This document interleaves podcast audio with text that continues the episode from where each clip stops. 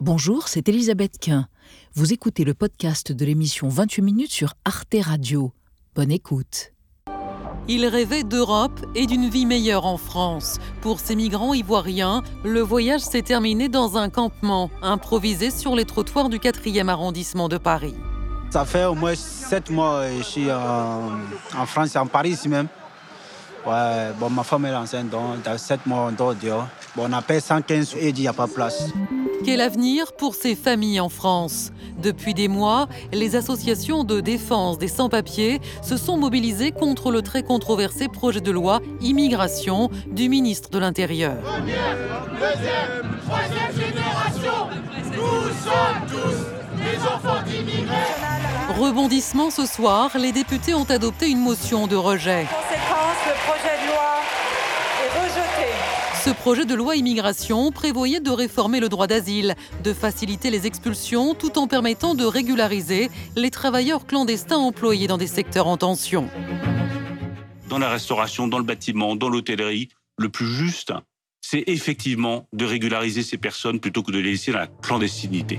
La volonté affichée de l'exécutif de mieux contrôler l'immigration s'inscrit dans un cadre européen. L'UE et ses pays membres redoublent d'efforts pour mettre en place une politique migratoire efficace, humaine et sûre. Un pacte sur la migration et l'asile sera dévoilé en février, avant les élections européennes de juin prochain.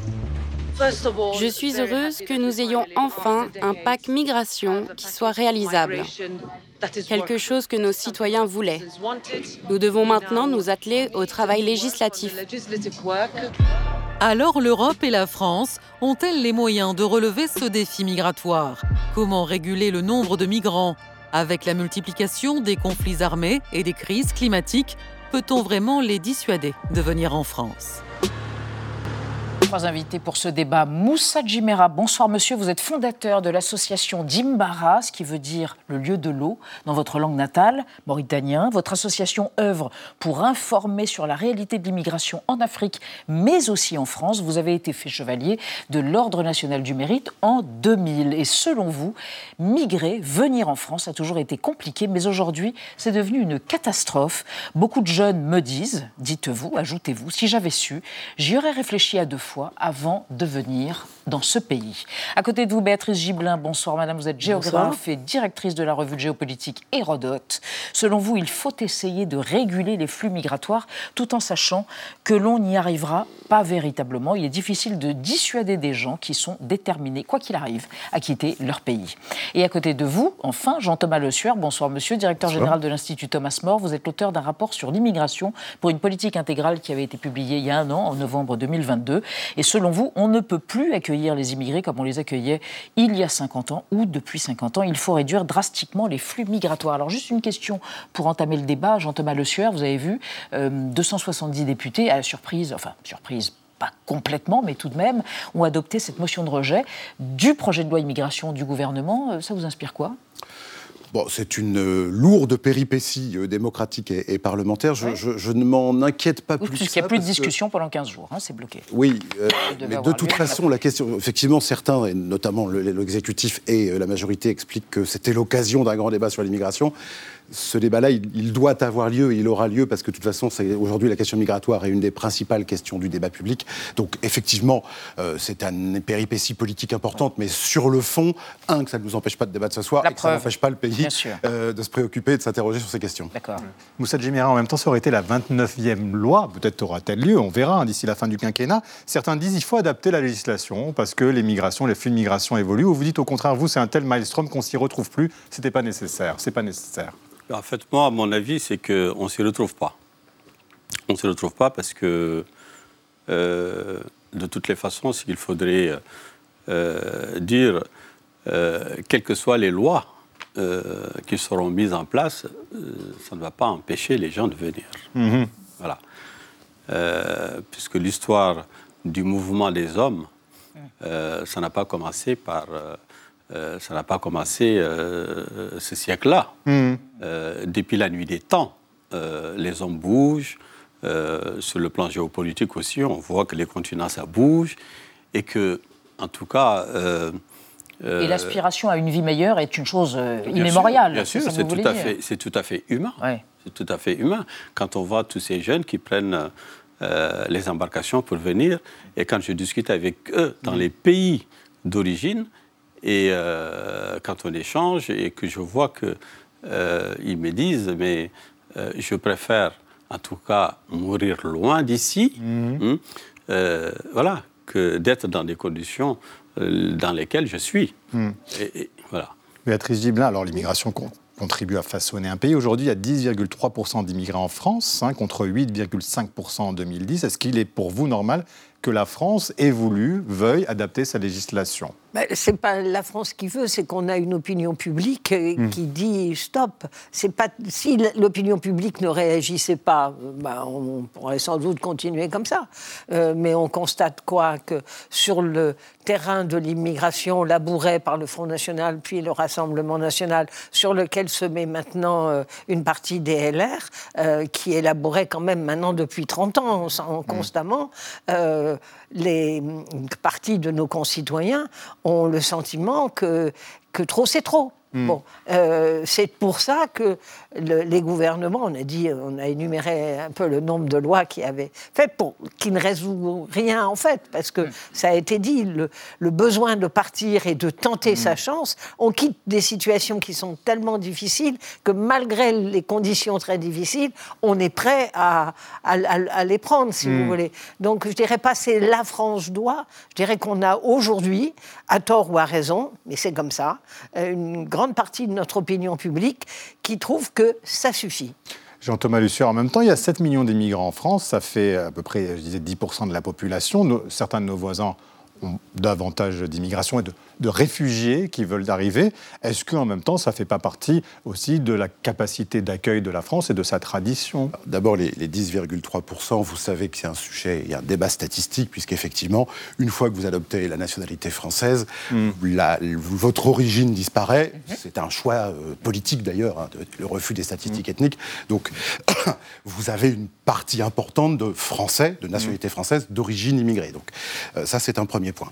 Euh, après, je vous dirais tout simplement qu'en fait, euh, la politique aujourd'hui, c'est l'immigration, pardon, c'est un sujet éminemment politique mmh. et sûrement pas juste l'un des facteurs, l'un des, aspects d'une politique économique et sociale. Ce qu'on vit depuis 50 ans, de, des années 70 avec l'immigration de travail ou même 60 avec l'immigration de travail, jusqu'au métier sous tension de Gérald Darmanin, pardon madame, il y a cette idée qu'en fait l'immigration est une variable de la politique économique et sociale. Ce qu'on découvre là, c'est qu'en fait c'est de la politique, puisque c'est la vie de la cité. Quand vous dites, madame, que les Français ont un sentiment, je pense que c'est un peu euphémique.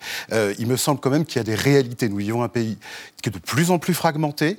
Alors, la question de l'immigration n'est pas le seul facteur de l'immigration. Comment euh, la non, non, dire non, bien sûr que non. Il y a la crise démocratique, mm. il y a l'appauvrissement des classes moyennes, donc évidemment. Mais la question migratoire et la crise identitaire, elle est quand même un des facteurs très importants de la fragmentation du pays. J'ajoute les problématiques de délinquance, de terrorisme islamiste, etc., qu'on ne peut pas balayer d'un revers de main en disant que c'est juste euh, des excès ou des, ou des de malheureuses circonstances. Il y a aujourd'hui la politique migratoire, elle est posée. Il faut la traiter humainement et sobrement et sérieusement, mais elle est à traiter.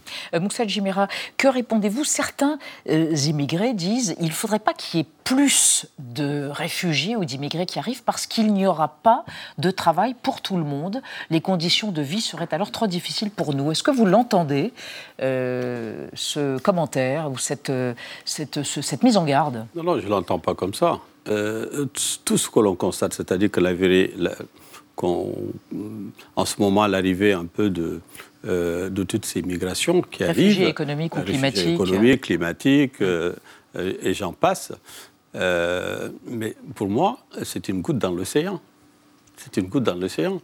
L'immigration se passe déjà entre les pays du Sud, entre, entre, entre eux. Mmh. ce qui arrive ici, c'est minime par rapport à, ce que l'Afrique en tout cas absorbe. Euh, c'est des choses qu'on a débattues. Euh, euh, en tout cas, ça, occupe, ça occupe assez régulièrement, c'est-à-dire nos, débats. Mais moi, je me, je me dis souvent que c'est... Disproportionné. Voilà, et que hmm. c'est... ça n'a pas lieu d'être. Hmm. Voilà. Hmm.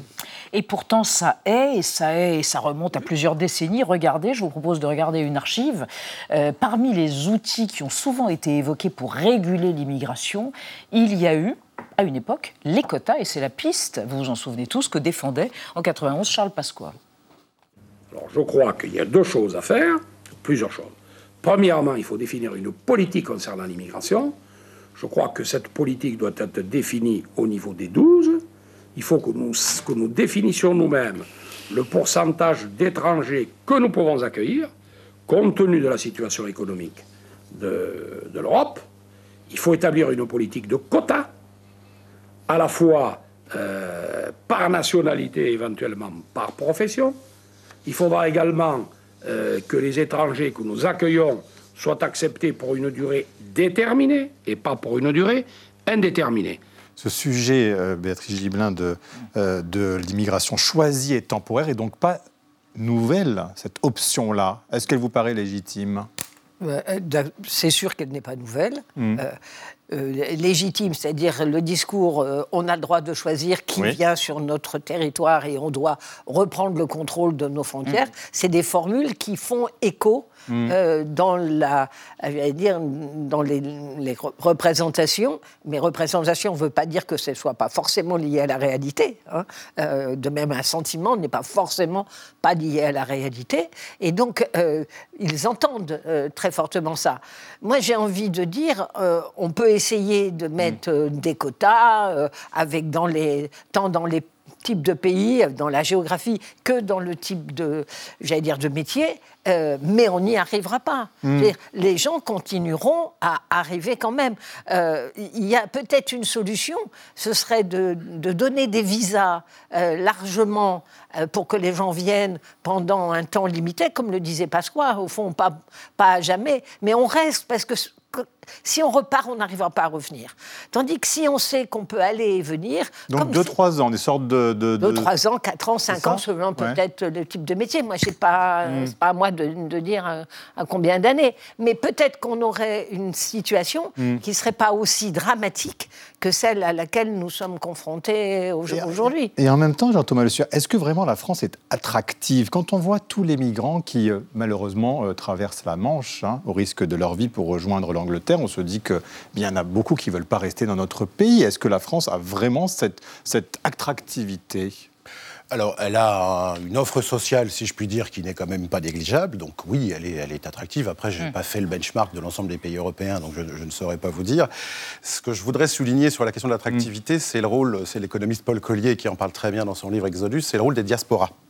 Là où il y a diaspora, diaspora il y a je ne dis pas que c'est saint immigré, mais plus de facilité à arriver, puisque vous pouvez être prise en main, prise en charge, conseiller, avec des gens connus, etc.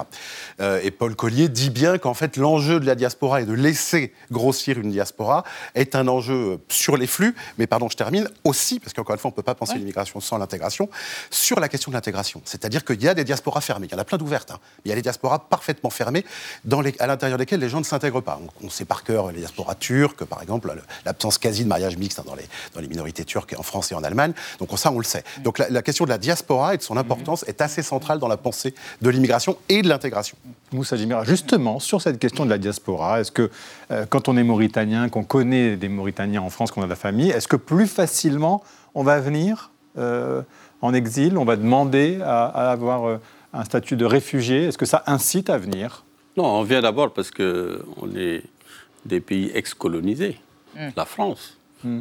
Donc, quand un Mauritanien pense à aller émigrer, oui ils pensent d'abord à un pays où ils peuvent, euh, il peut exercer son, en tout cas, où il comprend la langue. Il parle la langue. Voilà, mm. euh, c'est facilitant.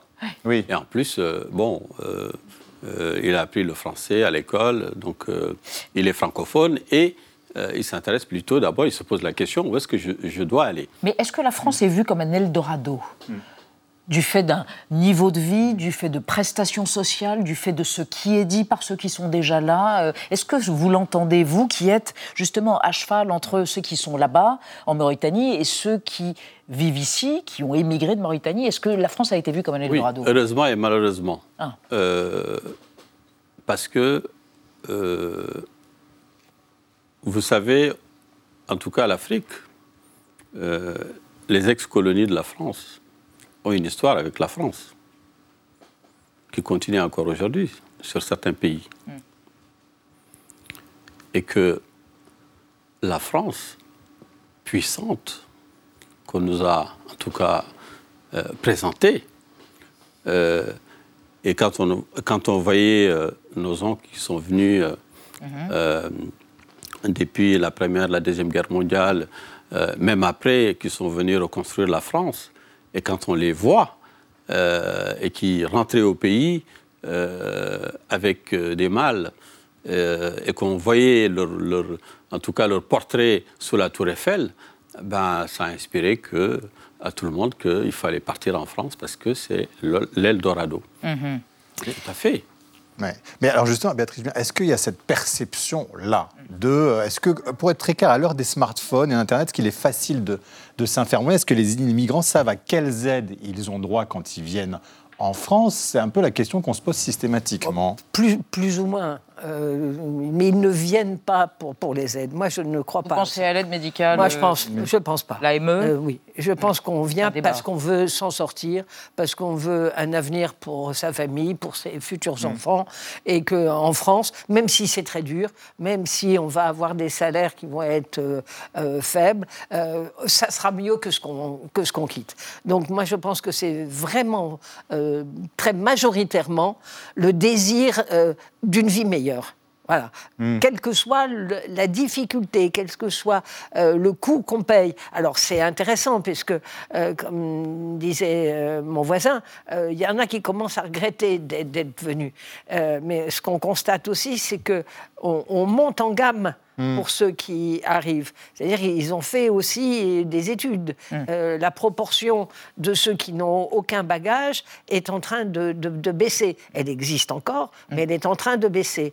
Donc on, on voit bien que, à la limite, plus on aura de développement, plus on aura de gens formés et plus on aura de gens qui auront envie de partir. Parce que avoir des conditions de vie, je veux dire, un médecin, mmh. euh, s'il arrive pour travailler dans un hôpital, que ce soit celui d'Alençon, d'Annonay ou, qu'importe, il va être dans, des, dans une structure mmh. médicale où il va continuer à se former, où il va, même s'il ne gagne pas la même chose mmh. que l'interne en médecine euh, qui a fait son cursus en France, ça sera incomparablement mieux. Donc il, va, il va venir. oui.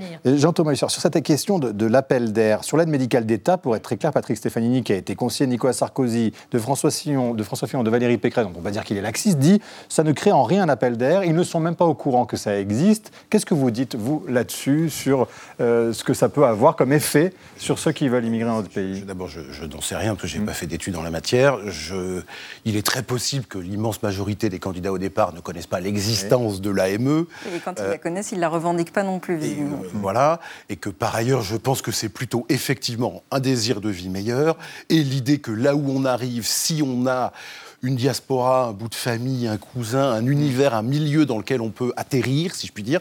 On ne se dit pas que ce sera facile, mais on se, dira, on se dit que c'est possible. Après, une fois arrivé, de fait, il y a quand même une offre sociale qui n'est pas négligeable, alors qui certes est en train de là aussi, de craquer parce qu'elle est tellement sollicitée que euh, les chiffres d'ailleurs sont là, sont là pour le dire. 53, hein. mm. enfin plus de 50% des 102 000 fixes sont étrangers. Euh, l'hébergement d'urgence, il est euh, plus, que, plus, que, saturé.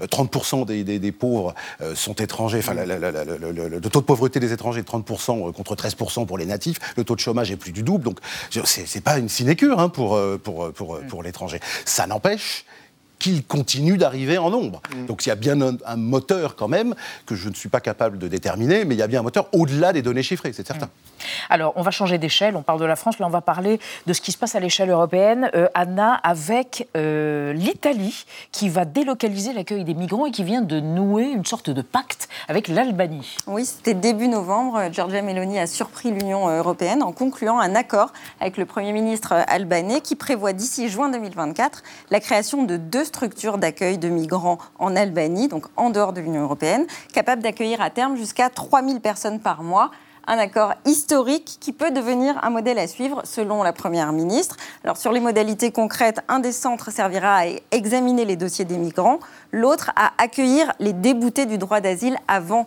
leur expulsion pourront y être accueillis uniquement les migrants sauvés en mer par des navires militaires italiens, donc pas par des ONG. Les mineurs, les femmes enceintes et les personnes vulnérables ne seront pas concernés. Et du point de vue logistique et financier, eh bien, les centres seront sous juridiction italienne, entièrement financés par Rome, à hauteur de 200 millions d'euros par an. La police albanaise, elle, n'aurait qu'un rôle de surveillance. Alors du côté de l'Union européenne, eh bien, on s'inquiète que le droit européen et international ne soit pas respecté et que le risque de violation des droits humains des migrants euh, n'augmente. Béatrice euh, Gibelin, c'est une solution comme une autre de délocaliser euh, la politique migratoire à d'autres pays? Honnêtement, je ne pense pas que ça marchera. Il y a beaucoup trop de flou dans ces annonces. Euh, je ne pense pas. Mais Mélanie est dans une situation où il faut qu'elle annonce quelque chose. Oui, et en même temps, elle est, elle est, un peu abandonnée par les autres pays de l'Union européenne. Elle est abandonnée, euh, laisse... plus, plus, plus, ou moins, mais elle avait fait de sa, sa, campagne, non pas en disant j'ai besoin de l'Europe pour mm. euh, contrôler l'immigration, mais je me passerai de l'Europe et j'arriverai à contrôler l'immigration. Bon, c'est d'évidence un échec. Bon, donc elle essaye comme le Royaume-Uni, qui avec le Rwanda, un, un, accord avec le Rwanda. qui a été contesté. Et qui a été contesté, mais ils sont en train de le, renégocier de, nouveau. Parce que la Cour suprême avait mm. trouvé qu'effectivement, il ne répondait pas aux, questions de droit. Bon, mais euh, il n'y a pas encore un euh, étrangers qui soient repartis au Rwanda. Et, franchement, je ne pense pas que cette solution d'Albanie, c'est euh, véritablement euh, de la communication. Mmh. mais quand on regarde très précisément comment on va s'y prendre, à part les 200 millions qu'on va mettre par an, mmh. ce qui fait, c'est un programme pour 5 ans, ce qui fait un milliard. Bon, je ne suis pas du tout sûr que, que, ce soit la bonne solution. Mmh. Moussa Jimera, c'est aussi des questions de vécu. Vous, vous êtes au contact de ceux qui sont arrivés ici. Ils ont souvent du mal à dire à ceux qui sont au pays qu'ils sont dans la difficulté, parfois dans l'échec. Mais non, on ne peut pas le dire. Par honte? Sentiment de euh, honte? Oui. Euh, moi, j'avais fait un petit, euh, un petit film là-dessus. Si, si tu n'as rien, pourquoi tu viens mhm. ben, C'est un c'est une personne qui était arrivée en France et au bout de quelques années, ça n'a pas marché pour lui. Il voulait retourner dans son pays. Et quand il l'appelle pour dire j'ai envie de venir, on lui dit mais est-ce que tu as quelque chose à ramener? Mhm. Il dit non. Mais on lui dit euh, si tu n'as rien, pourquoi tu viens? C'est ça. Hmm. Et donc finalement, la personne, euh, elle n'est pas repartie, elle est restée ici, elle est décédée. La, honte du retour, quand vous avez tout un village qui s'est cotisé pour vous faire partir, euh, parce qu'ils savent que, enfin, ils pensent qu'en arrivant, vous allez trouver du boulot et que vous allez soulager les projets du village. Et quand vous arrivez ici et que finalement ça ne marche pas, non seulement vous ne, vous ne retournez pas, mais vous vous éloignez de la communauté. Mais est-ce qu'une solution n'est pas l'aide au développement, Jean-Thomas Le Sueur? Après tout, l'aide au développement. On a beaucoup essayé, hein, mm. depuis 15 ans, euh, c'était Par rapport au témoignage que vient de faire Moussa Jamera. Et de Patrick Stefanini plutôt que l'aide au développement, qui est en plus une formule qui est aujourd'hui suspecte pour aux yeux de mm. beaucoup, mm. euh, c'est le développement et la stabilisation des pays de départ. Euh, qui est d'abord leur affaire. Il faut quand même me permettre de le rappeler. précisément, la, France est en train de chasser, d'être chassée de pas mal de pays, euh, de pays notamment subsahariens. C'est donc l'affaire de ces pays que de se stabiliser, d'offrir une perspective politique à leur, euh, à leur, jeunesse notamment. Euh, après qu'on puisse, dans des deals avec des pays, pardon madame, qu'on puisse mettre effectivement une, une, une pincée d'aide au développement, c'est possible, mais encore une fois, ça a été testé il y a 15 ans et ça n'a pas donné grand-chose. Merci à tous les trois d'être venus débattre et d'avoir exploré notre question du jour autour de la loi immigration du gouvernement. Retrouvez le podcast de 28 minutes sur toutes les plateformes de podcast et sur arteradio.com. Et pour soutenir l'émission, abonnez-vous, commentez, critiquez, mettez des étoiles et partagez le podcast avec vos proches.